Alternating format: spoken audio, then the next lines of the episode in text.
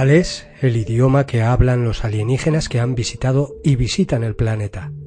¿Cuál podría ser el idioma que utilizan para comunicarse entre ellos y sus contactados? Después de indagar en el tema de los abducidos, contactados y en quienes canalizan mensajes extraterrestres, he llegado a la conclusión de que el idioma que utilizan es una fusión entre simbología, astrología, escritura cuneiforme y matemáticas.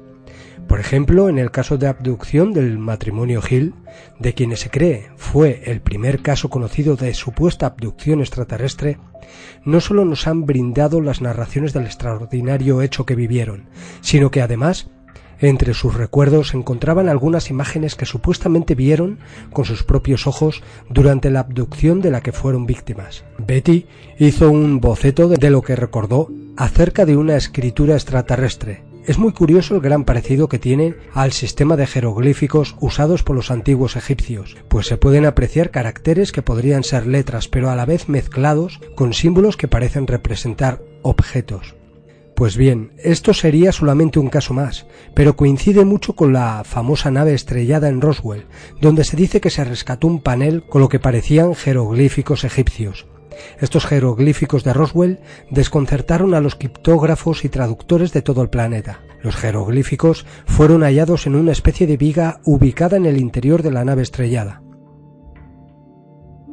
Luego tenemos los círculos de las cosechas. En ellos, en los verdaderos, hay un idioma basado en criptogramas, símbolos, información astronómica muy elevada. La élite ha intentado desprestigiar dichos mensajes utilizando a grupos de gente pagada para realizar círculos menos evolucionados, peor hechos, como he dicho para quitarle veracidad al tema. Como he dicho en anteriores ocasiones, los alienígenas que se dejan ver son seres interdimensionales que colaboran con otros grupos de entidades extradimensionales y que en conjunto forman lo que yo llamo la Corporación Arconte. Pues bien, dichas entidades extradimensionales, por lo que he podido ver, después de indagar en mensajes dejados por ellos a humanos, a hechiceros, magos, etcétera, se comunican a través del mismo sistema, la misma simbología, sigilos o sellos, astrología, fórmulas matemáticas y geométricas, etcétera. Pongamos como ejemplo el idioma enoquiano, que no sería su verdadero nombre, el enoquiano, sino algo que pudiese rastrearse o relacionarse con la forma de pensar del ser humano. Este idioma y su forma de magia o de utilizar las fuerzas cósmicas y energías que conectan con esa dimensión donde están ubicados estos seres, utilizan la simbología, como he dicho, y complicados esquemas astrológicos y de nombres en un idioma similar a los más antiguos del planeta, como son el sumerio, hebreo y otros, dichos idiomas son algo más que una manera de comunicarse con estas entidades. Contienen llaves para manejar las energías, para controlar las fuerzas de la naturaleza y abrir portales extradimensionales. Uno de los mejores investigadores para aprender sobre el incidente de Roswell es Stanton Friedman, un físico nuclear retirado e investigador del tema ufológico. Es autor de muchos libros, uno de ellos es el titulado Accidente en Corona, el estudio definitivo del incidente de Roswell, con un testimonio exclusivo de un segundo incidente de Nuevo México. Este libro explora los jeroglíficos egipcios y los caracteres del alfabeto griego que, según investigadores como Friedman, estaban en el exterior de la nave espacial estrellada. El veterano del ejército estadounidense, el coronel Philip James Corso, también publicó un libro titulado El día después de Roswell, donde detalla la misma información y otros datos sobre los cuerpos y la tecnología extraterrestre que se recuperó. El artefacto mostraba huellas de manos. Cuando llegó el momento de volver a diseñar la nave, no se descubrió ningún motor, los pilotos colocaron sus manos humanoides en estas ranuras y guiaron la embarcación con su mente, un tipo de tecnología telepática que utilizan estas entidades para conducir las naves. Anton Parks, que recibe mensajes a modo de flashes de otra época muy antigua, donde gobernaban entidades reptilianas en el planeta, los conocidos como Anunnakis, recibió visiones donde estas entidades hablaban un idioma similar al sumerio, pero mucho más avanzado. Estas entidades fueron las precursoras de los idiomas del planeta. Por ejemplo, tenemos el sistema de signos de la escritura vinca, que es, para algunos investigadores, la más antigua forma de escritura o protoescritura conocida, anticipándose en siglos a la grafía cuneiforme mesopotámica. Lo extraño y curioso de todo esto es que hay figurillas y representaciones de sus dioses con una forma muy similar a los denominados alienígenas del tipo gris. Investigando sobre los idiomas o supuestos lenguajes extraterrestres que dan estos a sus contactados, me topé con el idioma Irdin. Irdin es el nombre que se le da al lenguaje del universo. También se le conoce como tercer lenguaje, según dicen, lenguaje de los ángeles o el lenguaje de las estrellas. Se dice que es el idioma mediante el cual nos comunicamos en la interdimensionalidad de la creación. Tenemos conocimiento de él y de su existencia a partir de los contactos que distintos grupos tuvieron en los Terrones y el Cerro del Uritorco, ambos en Córdoba, Argentina. Lugares donde se canalizaron unas palabras o mantras en un idioma extraño que, permitían el contacto con la ciudad intraterrena de Erx. Existen unos trazos que se consideran escritura en Irdin, también un diccionario de palabras que lo podéis descargar por internet, donde los expertos ven influencias de lenguas antiguas como el arameo, el quechua, el aymara o el sumerio, y toda una recopilación de mantras. Sin embargo, aunque se pueda leer, hablar, cantar o escribir, el Irdin dicen que no es un lenguaje, un idioma o una lengua, lo conocemos principalmente en este formato porque es como nosotros podemos alcanzar a utilizarlo. Al igual que en muchas otras ocasiones, sería la adaptación resultante del paso por nuestros filtros de comprensión humana.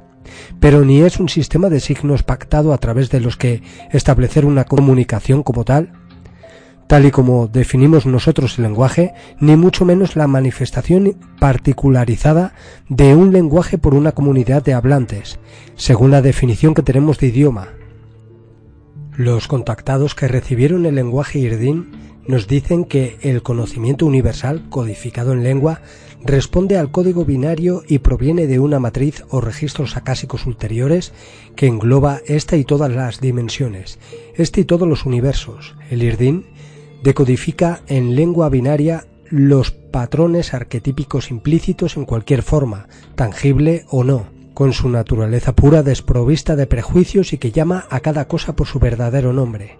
Permite el contacto directo con la fuente original. No hay escuela en su plano que permita la transmisión de este conocimiento. Sí las hay en otras dimensiones, más allá de la séptima y de los registros acásicos, donde el lenguaje se programa y se mantiene en su forma y espectro el Irdín conectará a los pueblos una vez que se haya dejado atrás la ilusión de la tercera y cuarta dimensión. Es curioso que este idioma se utiliza para llamar mediante mantras a naves extraterrestres. Grupos de contactados dicen que tras cantar dichos mantras aparecen naves en los cielos y que son de los intraterrenos de Erx y de la Confederación Galáctica. Luego de recitar esas palabras, en los terrones las luces de Erx aparecían,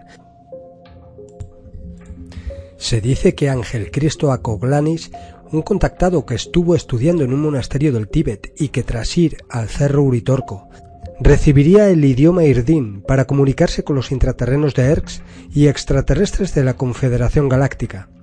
Ángel, vestido generalmente con una túnica blanca, se convertía o canalizaba a Sharuma, una entidad de Erx que lo contactaba. En medio de esta ceremonia, Acoglanis comenzaba a cantar mantras en voz alta. Acoglanis afirmaba que, en realidad, él utilizaba el idioma irdín, del cual supuestamente deriva el sánscrito. El irdín sería la lengua que hablan las inteligencias superiores, como he dicho.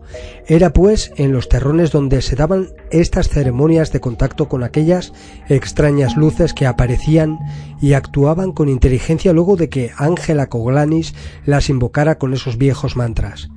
Luego de pronunciar aquellos mantras en Irdin, Acoglanis pedía atención al grupo e informaba que había solicitado permiso a los hermanos superiores para que ellos se manifestaran. Y así, en una majestuosa coreografía de luces, comenzaban a aparecer y desaparecer estos objetos brillantes. No había dudas de que se estaba entablando un diálogo o comunicación. Nos dan la bienvenida, decía, satisfecho, a Coglanis durante sus experiencias. Las esferas de luz descendían del cielo, rodeaban la montaña, los árboles y la vegetación del lugar en una manifestación fantástica que, en la mayoría de los casos, motivaba que muchos de los presentes rompieran en llantos de emoción y otros cayeran desmayados al suelo de la montaña. En contadísimas ocasiones, en medio del despliegue de luces que rodeaban el lugar donde se encontraban los invitados, de la profundidad del valle comenzaban a emanar rayos de luz de distintos colores y en forma mágica se materializaba la ciudad de Erx.